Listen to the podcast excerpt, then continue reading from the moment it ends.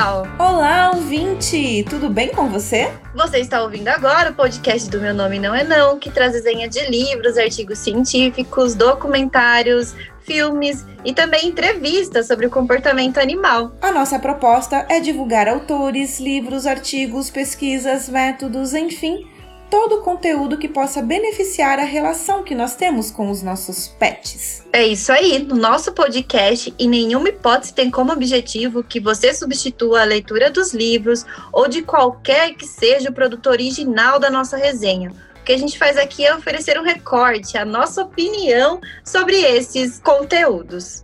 A nossa proposta é te ajudar a entender o que se encaixa na sua busca do momento e te ajudar a estudar esses temas. E nós esperamos que você se sinta motivado a conhecer mais sobre o que nós estamos resenhando e comentando. Aliás, a gente tem recebido esse feedback, né, Mi, de pessoas que estão buscando os livros depois de ouvirem O Meu Nome Não É Não. É, até a gente fez uma brincadeirinha, né? Então é ver, ouvir a resenha, ler o livro, ouvir a resenha de novo e fazer a sua própria resenha, tá, pessoal?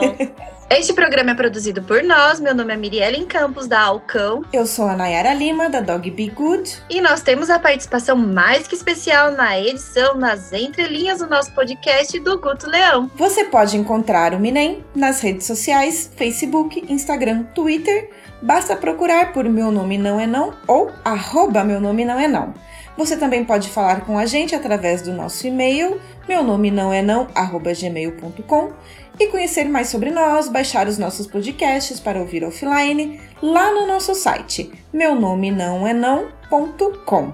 Além disso, lá no nosso podcast tem mais sobre a gente também, né, Nayara? Então não tem motivos para não engajar, não piramidar com a gente vai nos streamings, dá coraçãozinho, coloca lá o que achou do nosso podcast. Não existe recompensa maior que o engajamento de vocês e a gente está super aberto para ouvir as críticas, elogios, sugestões. Aliás, muita gente sugerindo o livro é, Choque de Culturas. Então a gente está ali, ó, na promessa. então marca a gente nos stories para a gente saber o que vocês estão fazendo enquanto ouvem o meu nome não é não. É isso aí, gente. Ah, lembrando que nós estamos vendendo as camisetas do Meu Nome Não É Não. Chama a gente lá no direct do Instagram para a gente combinar o esquema para você receber essa camiseta com uma estampa maravilhosa feita por uma artista aqui da cidade de Piracicaba, onde eu e a Mirielle moramos. Sim, a Maria Luziano fez uma estampa linda, maravilhosa, então mais um motivo para engajar com a gente, mais um motivo para motivar o meu nome não é não, que a gente traz conteúdo de qualidade para vocês. E hoje é dia de entrevistas, né, Nayara? Uhul! Quem aí adora uma entrevista e nós temos um convidado super especial.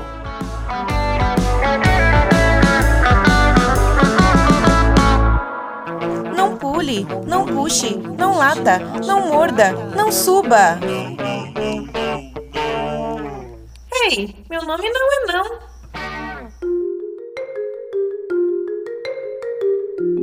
Nós sabemos que os podcasts estão em ascensão e todo dia vemos mais e mais canais aparecendo na podosfera, incluindo no setor pet. O ano passado, 2019, foi chamado de o ano do podcast, porque houve realmente um boom da área. Canais que estavam há mais de 10 anos trabalhando começaram a ser reconhecidos, finalmente, como meios de informação e entretenimento pela grande mídia, marcas e empresas. Público nós temos, mas agora falta chegar aí na massa mesmo. Por isso, cabe a gente fortalecer este veículo para que mais pessoas adquiram o hábito de consumir podcasts. E como vocês sabem, o podcast do Meu Nome Não É Não tem a proposta de estudar, e estudar em conjunto é ainda mais legal. Tendo dito isso, hoje convidamos um outro profissional da área que também está na Podosfera para essa collab mais que especial com a Minem.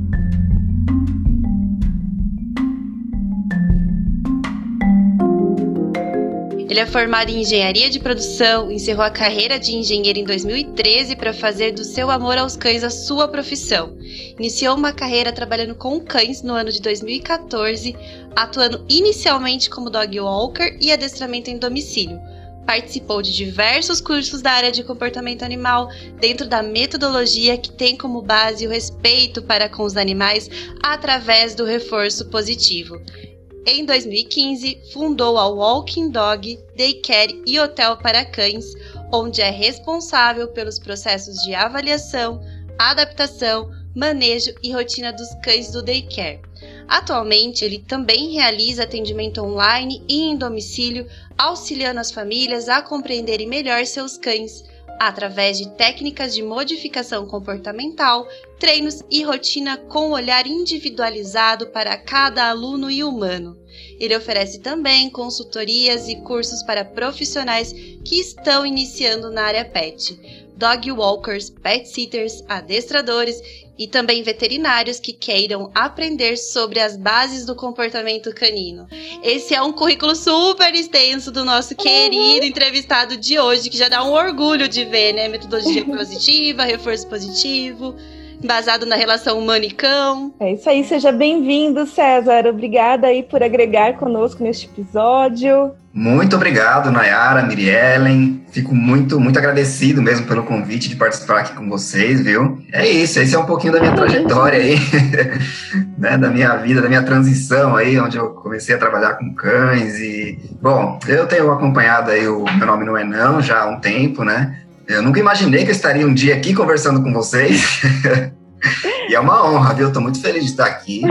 É uma honra para gente. Então, vamos começar. A gente quer saber, se o seu cachorro falasse, o que ele te diria hoje? Uou, que, que... ótima pergunta. É, é, é... Ótima pergunta, gostei, viu? Olha só, interessante essa pergunta. É, bom, meu cachorro é o Bob, ele é um Beagle, né? Ele tá com 11 anos de idade. Bom, acho que ele diria: Ei, é, obrigado por entender que meu nome não é não. obrigado por se esforçar para me, me ensinar o que você espera de mim, né? Para me ensinar o que você quer que, que eu, a maneira como você quer que eu me comporte, né? Sem precisar dar bronca. Mas eu acho que, acho que também ele diria o seguinte, né? Obrigado por você me permitir farejar no passeio, por estimular meu olfato, por me ensinar truques. E uma coisa que eu acho que é importante que ele diria também. Obrigado pelas vezes que você vacilou e deixou comida na mesa e eu comi. Perfeito. É, galera, o, o, cachorro do adestrador não é perfeito, né? A gente não. precisa frisar isso. Então, se acontecer isso, é uma falha minha de gerenciamento do meu ambiente, tá tudo certo.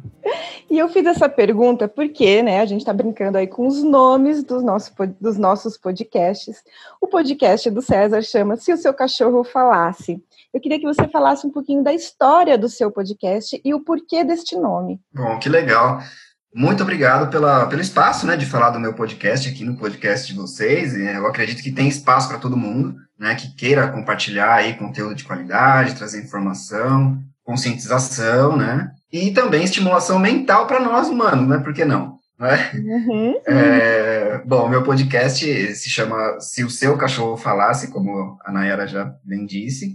E ele ainda é bem recente, assim, né? Ele está ainda engatinhando aí na podosfera, né? Como, como se fala. Mas eu estou gostando demais, assim, de fazer. E a ideia é, é, trazer informações que possam, de alguma maneira, ajudar, né? Quem tem um cachorro em casa ou quem está pensando em ter um cachorro em casa também, sabe? É, uhum. Então, os assuntos, os assuntos, eles são voltados né, também para profissionais, né, da área. Eu quero variar, sabe, assim, entre assuntos um pouco mais técnicos, outros nem tanto, compartilhar também os meus pontos de vista, né, sobre os assuntos, né, é, tentar passar a informação de uma forma mais leve e fluida possível, né, que possa ser útil tanto para tutores quanto para profissionais, né. Desde quando você está com podcast? Desde pouquíssimo tempo, de agosto, agora de 2020. Ah, eu percebo que, assim, o momento é de conscientização, sabe? É, eu vejo que muitas pessoas ainda estão muito cruas, né, de informação, apesar de saber que é, muitas pessoas também têm se informado bastante, né? Tem muita informação legal, né? O pessoal do adestramento positivo tem feito bastante postagem interessante, né? Que tem ajudado muito na informação, né? E eu quero contribuir de alguma forma para alguma mudança cultural, sabe? Que eu percebo que precisa acontecer, não é? Entender o que é um cachorro, olhar o cachorro do ponto de vista dele. Então, eu espero com o podcast poder contribuir para isso de alguma forma, né? Melhorar esse relacionamento entre cão e humano. Né? E aí eu tenho uma, uma história interessante para te contar, que a gente está participando de um grupo de adestradoras e recentemente indicaram o seu podcast no nosso grupo por Opa. conta da entrevista da, com a Bruna Reiser. Certo. É, e o pessoal Nossa, gostou que legal, muito. fico feliz. É, com a Bruna Brachini. Muito. Foi com é.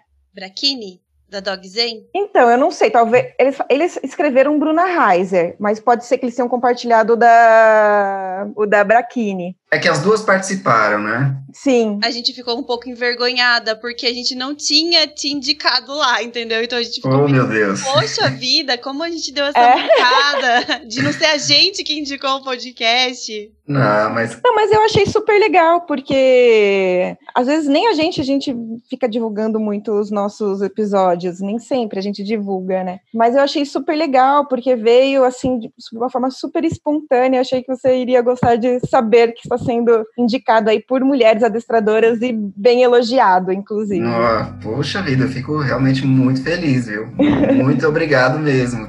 É, as duas Brunas participaram e tive uma repercussão muito boa mesmo desses dois episódios dela, né? O da Bruna, da Bruna Heiser foi assim, a galera mais falou, uou, wow, isso aqui foi, foi legal. Eu fiquei muito feliz mesmo, mesmo com, com o resultado, sabe? Aproveitando para introduzir o tema aí do nosso podcast, aqui a gente já falou muito sobre a história do nosso nome, né? A história do Meu Nome Não É Não, que foi inspirado numa animação, mas que também remete à educação positiva. É, onde acontece aí uma comunicação que não é violenta, o que a gente entende como comunicação não violenta. E a comunicação não violenta ela é um processo no qual a cooperação nas relações reina e a comunicação eficaz e empatia são primordiais. A domesticação fez de nós e dos animais, é, aliás, vários deles, parceiros de vida e de convivência. Então, depois do não, negativa para algo que nós humanos achamos que, achamos que o animal não pode fazer, nós sempre sugerimos aqui a pergunta: o que o cão, gato, roedor, pato pode fazer então? Nosso entrevistado ele trabalha com cães e iremos falar sobre comunicação entre humanos e cães. Primordialmente, entendemos que a comunicação que nos aproxima do mundo dos animais que nos rodeiam e um conjunto de símbolos verbais, escritos e gestuais, ou seja, códigos que estruturam essa comunicação. Agora, se comunicar com uma espécie diferente exige de nós um mínimo de conhecimento sobre o outro indivíduo. E para reconhecer o mundo de um animal, como que a gente faz isso, César? O que você acha é, do que a Alexandra Horowitz fala sobre reconhecer o unvelt dos animais para isso? Como a gente faz então para entender esse mundo deles, para a gente conseguir se comunicar com eles? Eu penso que para reconhecer o mundo do animal é preciso a gente entender o que é necessário para elevar o nível de bem-estar do animal, não é?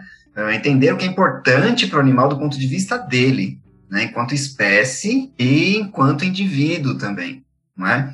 E não olhar para o animal e projetar sentimentos humanos a ele, sabe? Então, eu penso que é, é disso que se trata quando a Alexandra Horowitz fala sobre o sobre reconhecer, né, o umvelt do, do animal. Né? Então, eu tô com ele e não abro.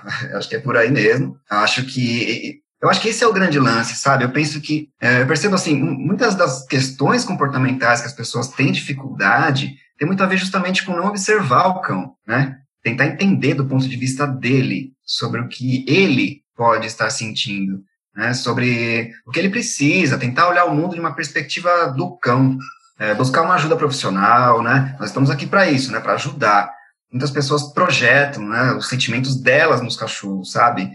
Então a gente escuta, né? A gente escuta muitas vezes, ah, é, meu cachorro, sei lá, fez tal coisa por vingança, ele é terrível, então ele não tem jeito, sabe? Quando na verdade talvez esse cão não esteja tendo suas necessidades enquanto espécie, não é? Enquanto indivíduo atendidas, sabe? E falando de comunicação, né? Comunicação dos cães, gente, assim, é, é fundamental entender o mínimo que seja sobre a linguagem corporal dos cães, eu entendo, né? Sobre esses sinais corporais que os cães apresentam para se comunicar. Eu acho que muitos dos acidentes com mordidas, inclusive, né, seriam evitados, né, se as pessoas soubessem que existe essa comunicação dos cães, que eles comunicam com, os, com cães e com a gente também. Então, a resenha que vocês fizeram aqui da, da, do, do, livro da Turid, eu acho que devia passar no Jornal Nacional, viu? Assim, rede nacional. É, a resenha do livro da Trudy é uma das queridinhas de todo mundo, mas eu brinco sempre com a Nayara que a gente começou muito com o pé direito, trazendo os sinais de calma, os sinais de, de apaziguamento da Trudy Rugas, né? Foi assim, Demais. entrar com o pé direito, fazendo um trabalho bem feito, já, já a primeira impressão que fica, a nossa primeira impressão foi muito boa. Eu, eu confesso, não tem como ser hipócrita e dizer que não, né? foi incrível, foi incrível. Chegou com os dois pés na porta. É, e tem. Você estava falando sobre comunicação, eu vou já dar link para a segunda pergunta, porque tem um estudo que a Alexandra Horowitz ela foi aí é, esteve à frente no Barnard College, num centro de treinamento em São Francisco, nos Estados Unidos, que ela colocou aí um grupo de cães e fez uma filmagens extensas de comportamentos interativos entre esses cães. E ela constatou que os cães, eles só faziam sinais corporais para o outro indivíduo se aquele indivíduo estivesse vendo, olhando para ele enquanto ele estava fazendo aquele sinal. É, não só esse estudo, mas também outros, se chegou à mesma conclusão. Dessa forma, a gente não pode negligenciar que a comunicação dos cães também é visual. E para expressar, eles utilizam seus corpos, como você mesmo disse, né? Acabou de dizer. Quais os principais conflitos que você percebe quando os humanos não reconhecem a linguagem corporal que os cães estão fazendo para eles? Que é a forma como eles falam. Sim, é, olha, é, um grande conflito que eu vejo né, que eu percebo, é quando o cão não é compreendido quando ele tenta nos dizer o não, né? Porque, ok, nós já sabemos que o nome do cachorro não é não, mas e se o seu cachorro falasse, né? E se o cachorro falasse, será que em algum momento o cachorro ele, ele, ele comunica ou não? Né? Entendo que sim, né? Então, é, um amigo, eu estava conversando com um amigo esses dias, ele me falou que, que ele, é, ele deu bronca no cachorro porque o cachorro rosnou e mostrou os dentes para ele quando o cachorro estava lá de boa roendo um osso né, esses ossos de nylon, né? E aí ele foi lá e fez o quê? Ele pegou e tirou o osso do cachorro. Eu falei, amigo, não faça isso. Assim, o, o seu cachorro ele tentou se comunicar com você, né? E que bom que ele só rosnou e mostrou os dentes, porque a bronca ela pode fazer o cão entender que os sinais que ele tentou mostrar ali não funcionaram, não é? E que ele precisa colocar um sinal mais forte. E aí o que, que pode acontecer? Né? A mordida. Então, imagina assim, é, é, o quão comprometida pode se tornar uma relação onde o cão não é compreendido, quando ele tenta dizer um não. Né? O que será que aconteceu na cabeça desse cachorro quando o tutor, né, é, é, que, que a pessoa né, que, mais, que o cachorro mais confia, ou pelo menos deveria confiar, vai lá e arranca o osso dele quando ele tá lá de boa, só quer ficar de boa, curtir o momento dele ali, sabe? Então, um outro exemplo, o cachorro tá lá quieto na caminha, tá quietinho na caminha, ou no cantinho dele, de boa, relaxando. Aí a pessoa quer ir lá fazer carinho no cachorro, beijar o cachorro e o cachorro rosna, né? Ou vira a cabeça para o outro lado, mostrando que não está afim daquela interação naquele momento e está tudo bem. O cachorro não vai amar menos a pessoa por conta disso, né? Ele, porque ele não quer interagir naquele momento, sabe? E a pessoa não forçar é respeitar a escolha do cão. Legal, é, eu, eu penso exatamente da mesma forma e eu fiquei imaginando essa cena do seu amigo e a primeira coisa que eu acho que se o cachorro pudesse falar, ele ia dizer, cara, não, não faz isso. É. Porque eu só tô te falando que é aqui que termina o meu limite, né? E aí Exato. Você, tirar o brinquedo do cão, ele se sente perdendo naquela situação e a próxima vez pode ser que não tenha um aviso, né? Pode ser que seja já uma mordida. Então é bem legal mesmo ter colocado essa situação, porque é comum. É, e, e, aí vem aquelas conversas que a gente escuta, ah, mas o cachorro mordeu do nada. Não, não, às vezes não é assim, não é bem assim que funciona. Né? Talvez o cachorro já tenha tentado um repertório de comportamentos, não foi compreendido, e o cachorro entende que precisa escalar esses sinais. E aí o que está no topo ali da escala é justamente a mordida, né? Então nada vem do nada, a menos que o cachorro não tenha algum comprometimento neurológico, dor, né? Seja um cachorro saudável os estão se comunicando e a gente precisa perceber isso, né? E eu imagino, né, que o trabalho com cães em grupo seja um grande aprendizado sobre a, a linguagem canina, né? Como que é isso na prática, César? É, em situações que você precisa controlar tão bem o ambiente, né? Você estava falando até no início sobre o Bob, que é o seu cachorro, que você precisa controlar o ambiente para ele não roubar comida de cima da mesa. Imagina numa creche, que a gente sabe que é sempre muito importante controlar muito bem o ambiente para que nada saia do controle realmente. O quão, que, quão importante é, então, entender a linguagem canina, visto que sempre se é trabalhado com antecipação, dentro do contexto aí de daycare, hotel, lugares que tem bastante cães. Certo, bom, é isso, né? Antecipação é tudo nessa vida, né, gente? É, é prevenção, né?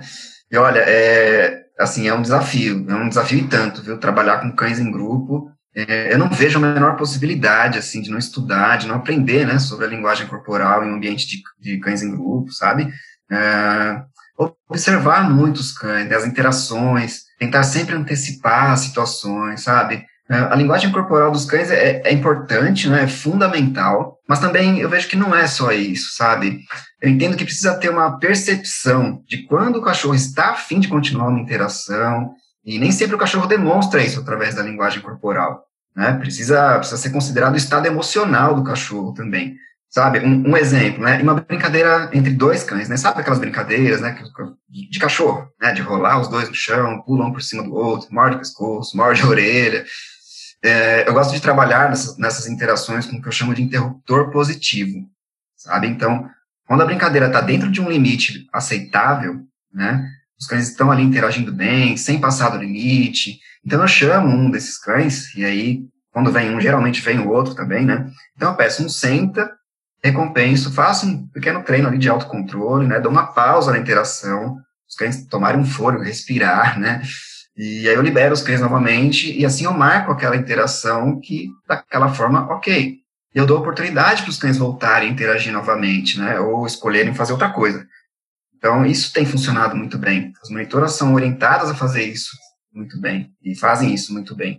Né? Então é, porque se deixar por conta dos cachorros, assim, a brincadeira vai tomando uma proporção, aquela excitação, e pode passar do limite, não é? E aí pode virar aquela brincadeira de mão, sabe? Brincadeira de mão de criança, e é brincadeira que pode virar briga, entende? Aquela coisa do tapinha, né? Dá um tapinha, daí outro dá um tapinha um pouquinho mais é... forte, daí outro dá um tapinha, daqui a pouco já estão se esbofeteando mesmo, né? Crianças. Exato, então, então por que deixar que, que, que os cães se entendam entre eles. Não, não, não, vejo, não existe isso né, entre eles. Ah, eles estão brincando, deixa lá. Não, não é bem assim. Eu entendo que não é bem assim.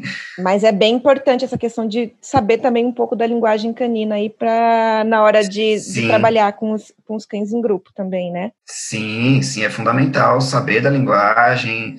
Né, já numa primeira avaliação do cachorro que chega na creche, né? Então, a linguagem corporal é a espinha dorsal Assim, é muito importante, é fundamental. Só estou dizendo dessa questão das interações, porque naquela situação ali em específico, às vezes o cachorro não tem nem como comunicar, né? Porque vira uma coisa ali dos cachorros um por cima do outro e a gente tem que ter a percepção também, né? O cachorro tá afim ou não de continuar, né? Vai além da linguagem, vai você entender de comportamento canino. Isso. E eu vejo que é justamente aquela questão do umvelt também, nessa né? situação de se colocar na situação ali do, do cão, né?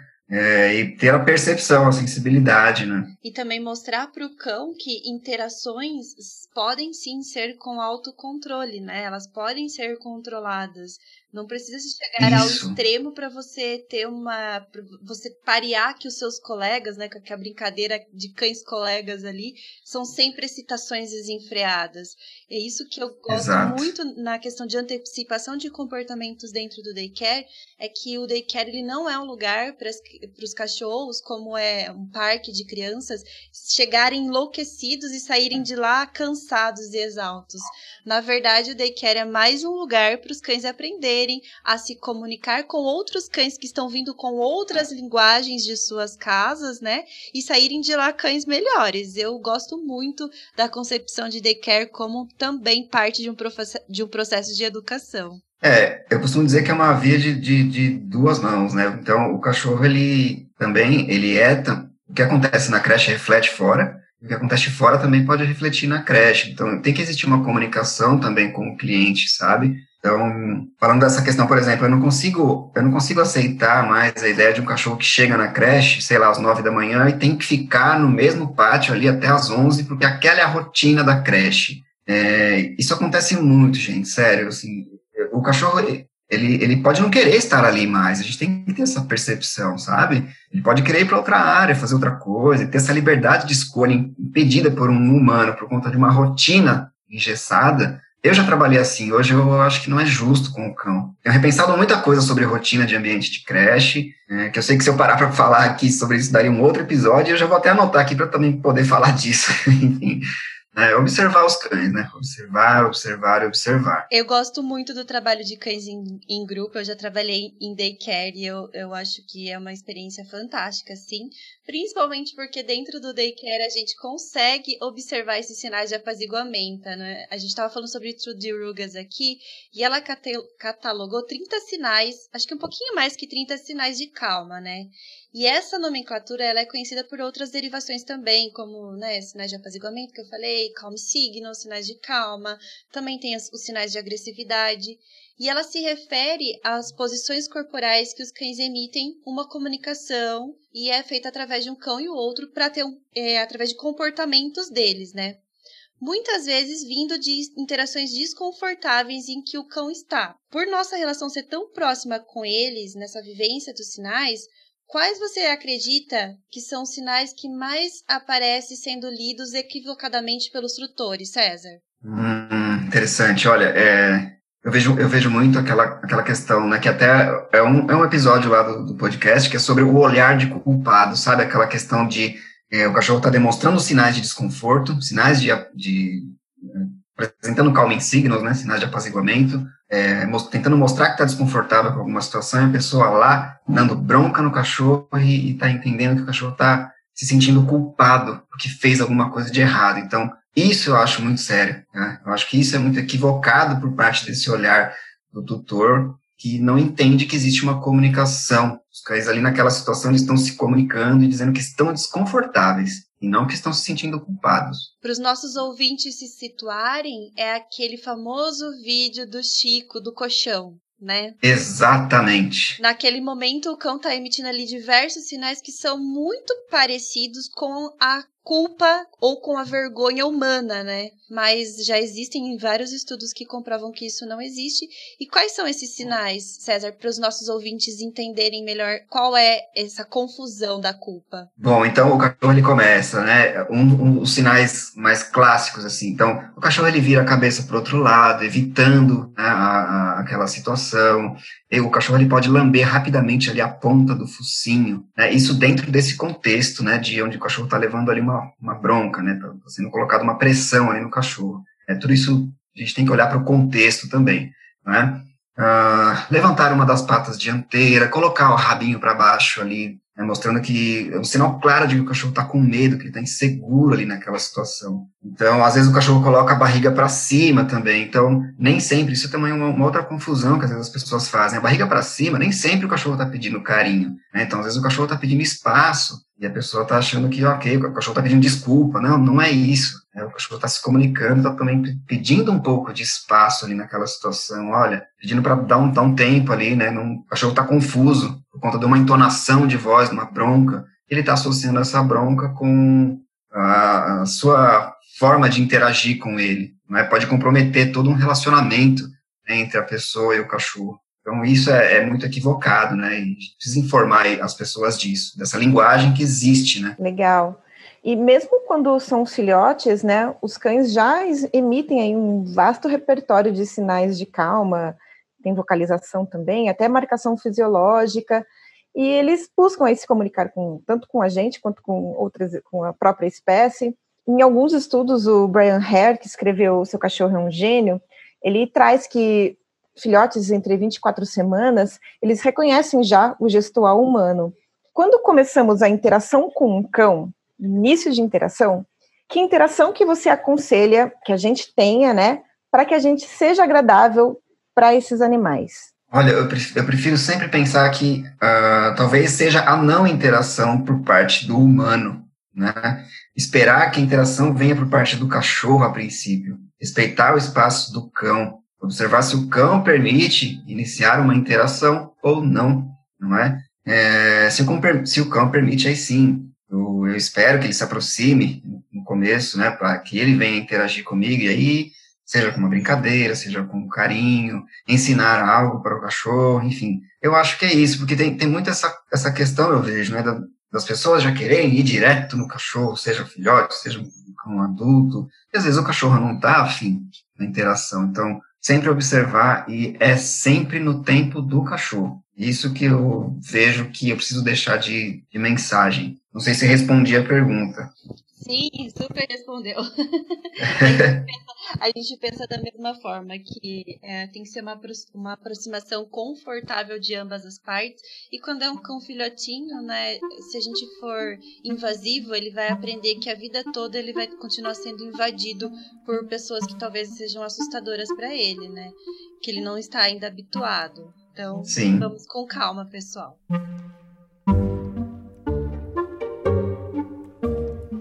Quando trabalhamos com cães, temos que pensar em prevenção, e a gente já falou isso aqui algumas vezes. E segundo o autor John Bradenshaw, do livro Consenso, que também é um dos nossos queridinhos, abre aspas, o caráter de um cão é produto de uma complexa interação entre genética e as experiências do cão enquanto ele cresce. Como construir uma comunicação eficaz desde cedo? É, qual que é a linguagem que a gente pode adotar para ter um cão saudável emocionalmente. A gente já falou sobre a questão de respeitar essa, essa distância do filhote, respeitar esse espaço do filhote, mas o que mais a gente pode fazer? Algo a mais para a gente ter um cão equilibrado e saudável emocionalmente. Eu gosto de reforçar a questão de evitar o máximo possível o uso de broncas, sabe? Da alteração de voz, de alteração do nosso estado emocional. Gente, é, eu sei que às vezes é difícil de se controlar, que o cachorro às vezes faz coisas que a gente fica né, muito nervoso, mas a gente precisa se esforçar, sabe? É, os cachorros eles estão fazendo um esforço tremendo assim para se adaptarem a, a conviverem com nós em nossas casas, né? Em nossas casas, nossos apartamentos, né? Uma realidade né, fora do que é o natural do cachorro. Então a gente precisa também se esforçar. A gente precisa fazer a nossa parte também para entender melhor sobre o que os cães precisam, sobre o que é importante para eles, como a gente já vinha dizendo aqui, né? Para suas necessidades, né? Enquanto espécie enquanto indivíduo, como a gente já disse, né? Então, eu acho importante que o nome do cachorro seja associado a algo positivo, sabe? Para quando, por exemplo, você precisar chamar o cachorro num parque, e se o nome do cachorro, o próprio nome do cachorro já está associado a um tom de voz alterado, como é que o cachorro vai vir quando chamado? Entende?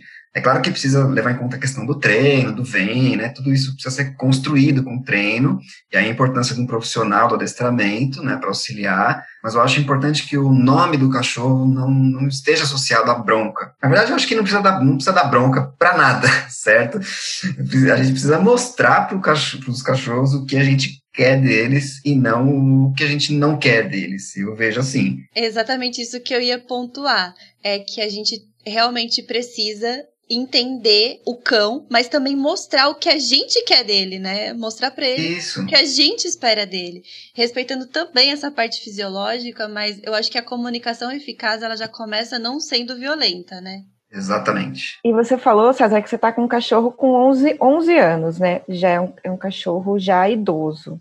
Se você Sim. tivesse um filhote hoje em casa, olha a energia, nem né? para ter um filhote neste momento em casa. É, qual é a primeira coisa que você queria, gostaria de ensinar para ele? Olha, sendo bem sincero, eu prefiro considerar não ter um filhote agora, ok? Essa é a primeira parte da resposta. É a melhor resposta, realmente.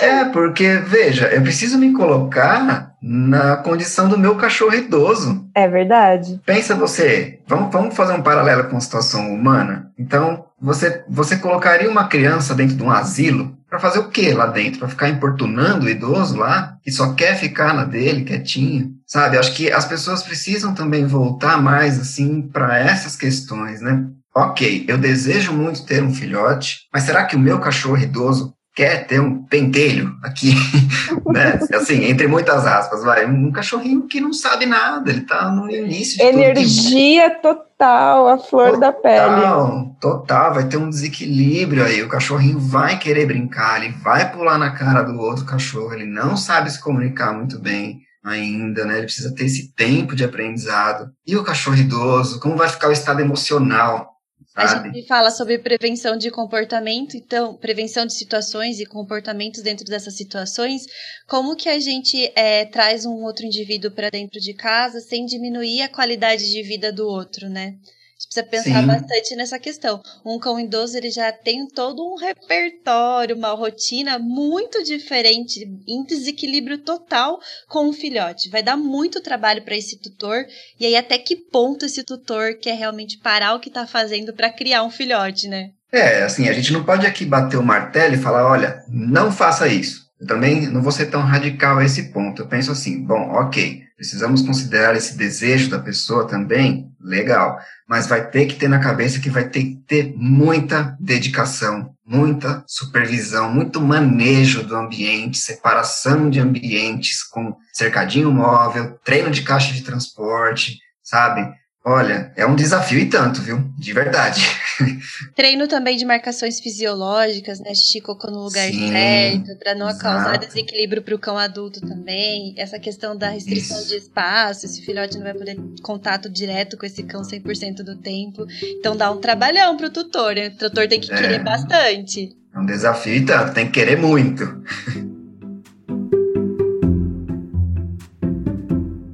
Bom, nós falamos aqui sobre os cães serem receptores e agentes em reconhecer a comunicação gestual. Então, eles se comunicam pelos gestos e também conseguem observar muito bem os gestos. Já a comunicação verbal humana, os cães reconhecem a partir de treinamentos específicos. A cientista Karen Pryor chama estímulos condicionados todos aqueles sinais que nós podemos colocar para se comunicar com um animal. Nós verbalizamos muito com os nossos cães no dia a dia, filosofamos, conversamos, discutimos. Eu sou extremamente verbal com meus cachorros, até demais, devo confessar. E para nós humanos, verbalizar é uma coisa importante e é parte daquilo que a gente é. Mas qual a maneira correta da gente se fazer entender verbalmente com os cães? É, bom, é eu, enquanto treinador de cães, entendo que para uma boa comunicação verbal, além de toda essa questão, né, de controlar o tom de voz, né, é, de não dar, de não dar bronca, o cachorro ele ouve muito bem, né, então as pessoas às vezes elas ficam falando alto com o cachorro, sabe, tipo, fica, entra naquele mantra, né, fica, fica, senta, senta, e quando a gente colocar um tom de voz mais baixo, eu entendo que o cachorro ele pode até passar a prestar mais atenção, porque o cachorro já ouve muito bem, né, então e, e, antes né, de, uma, de uma comunicação verbal, enquanto falando de treino, é, preciso antes mostrar para o cachorro através de uma pista gestual, a princípio, né, o que eu quero ensinar a ele, depois emparelhar essa pista gestual com a voz, depois disso, bem construído na cabeça do cachorro, utilizar apenas a voz. Né. Então, um exemplo básico, né, ensinar o cachorro a sentar. Então, primeiro, coloco um movimento da minha mão, induzindo o cachorro ali a sentar, em seguida, emparelho esse gesto com uma palavra senta. E eu não preciso gritar, não preciso falar alto. Né? O cachorro escuta muito bem, como já disse. É, e depois eu vou retirando esse gesto e trabalhando apenas o verbal. É claro que isso precisa ser construído com treino, né? de uma forma gradual, respeitando o ritmo de, de cada cão. Né? Nós acreditamos que, é, ao entender o nosso cão como uma espécie cooperativa, em nossa convivência, nós podemos ser empáticos na construção dessa comunicação. E para isso, nós precisamos conhecer com quem dormimos todas as noites, porque afinal de contas, os cães já são parte da nossa família. A gente sempre brinca isso aqui e é verdade, eles são indivíduos da nossa família. E também como esse ser vê o mundo à sua volta, faz dele um agente na relação humano-cão. Ele não é mais passível dessa convivência, né? Ele é um ativo dentro dessa convivência. Por um exemplo, eles raspam a porta quando querem fazer xixi, lambem as patas quando eles estão estressados, latem quando querem atenção ou comida e se relacionam socialmente com outros cães através de uma aproximação em roda. Olha quantas coisas diferentes um cão faz para se comunicar. Todas essas coisas muitos de nós humanos não entendemos, né? Historicamente, nós temos a tendência em colocar características humanas aos objetos, fenômenos da natureza, fenômenos naturais, né, e também a própria natureza, e a gente fala isso, a gente chama isso de antropomorfização. No livro A Cabeça do Cachorro, A autora fala que a Alexandra Horowitz, por esse fator, ao vermos um cão com o focinho para o lado, com o rabo entre as pernas, dizemos que ele está sentindo culpa. A gente já falou sobre isso logo ali no comecinho do episódio. Mas como falamos isso, não existe no mundo do cão. E é até engraçado, porque as pessoas que dublam animais na internet fazem isso parecer uma coisa muito engraçada. Não sei se vocês já viram esses perfis que tem, inclusive no TikTok, são muito bonitinhos. Mas é uma forma de antropomorfizar essas emoções e essas relações caninas e animais mas só a nossa comunicação, e aí entra nós humanos, pode melhorar e acabar com esses erros de interpretação entre cães e humanos. E é por isso que a gente trouxe o César aqui hoje, e é por isso que esse podcast ficou tão interessante e tão extenso também. Eu gostaria muito de agradecer o César por ter participado aqui com a gente, e a gente gostaria de convidá-lo novamente para falar sobre outros temas, tomara que ele aceite, porque assunto não acaba, né, Nayara? É isso mesmo. E César, eu não sei se tem alguma pergunta ou alguma consideração que você gostaria de, de expressar para os nossos ouvintes sobre todo esse tema que nós conversamos hoje. Então, sinta-se à vontade e sinta-se, como a Miriam falou, sempre convidado a estar na nossa casa aqui do podcast Meu Nome Não É Não. Gente, muito obrigado. Nossa, tô, eu, eu já aceitei. Quando, quando quiserem me convidar novamente, com certeza eu espero poder contribuir. E eu vou pensar em algum assunto também para vocês participarem do meu podcast, se o seu cachorro falasse. Se vocês aceitarem, também estão super convidadas. Já, já, já está aceitadíssimo. que bom. E assim a gente vai fazendo um jogo do ganha-ganha, né? A gente contribui. Acho que a mensagem precisa ser passada, isso que é o, o objetivo a gente usa as nossas vozes e todos os canais possíveis de comunicação entre humanos para melhorar aí a vida dos nossos cachorros, dos nossos gatos, porque eles fazem parte da nossa casa, da nossa família, do nosso coração, né? A gente não pode dizer que eles não são seres sencientes e não sentem isso como a gente também sente, né, César?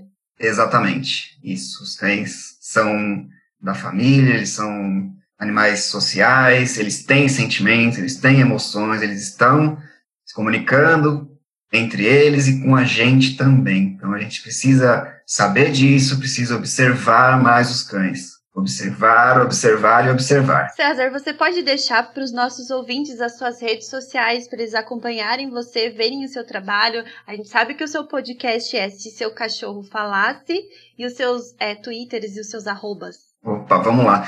Que bom, muito obrigado pelo espaço. Eu não tenho Twitter, eu tenho Instagram. o meu Instagram é cesar.grisante. Nesse perfil eu falo mais de, de assuntos relacionados a, ao adestramento, a treinos, enfim, né? Também divulgo lá o podcast. E também tem o Instagram da creche, que é arroba walkingdog_sp. Quem também quiser conhecer um pouquinho da nossa rotina na creche, super convidado. Eu já vou confessando que eu não sou muito ativo em redes sociais, assim, Instagram. Eu sonho em um dia não depender tanto do Instagram, mas ainda não consigo não depender 100%. Então, de vez em quando apareço por lá e, e, e faço algum, alguma postagem. De vez em quando a gente aparece nas nossas redes sociais para ficar revoltado com algumas situações. é verdade. Ou para compartilhar coisas bacanas também. Então, sigam o César na rede social dele. Siga ele também no podcast, vai lá, fala, dá coraçãozinho, segue ele nas plataformas, está disponível em todas as plataformas de streaming. E segue a gente também, vamos aí, piramidar com a Minem. É, o meu Instagram é arroba cão. O meu é arroba dogbigude. E o do Guto é Guto Leão underline. Isso é tudo então, pessoal. Temos um podcast e até mais então. Beijo e tchau. tchau.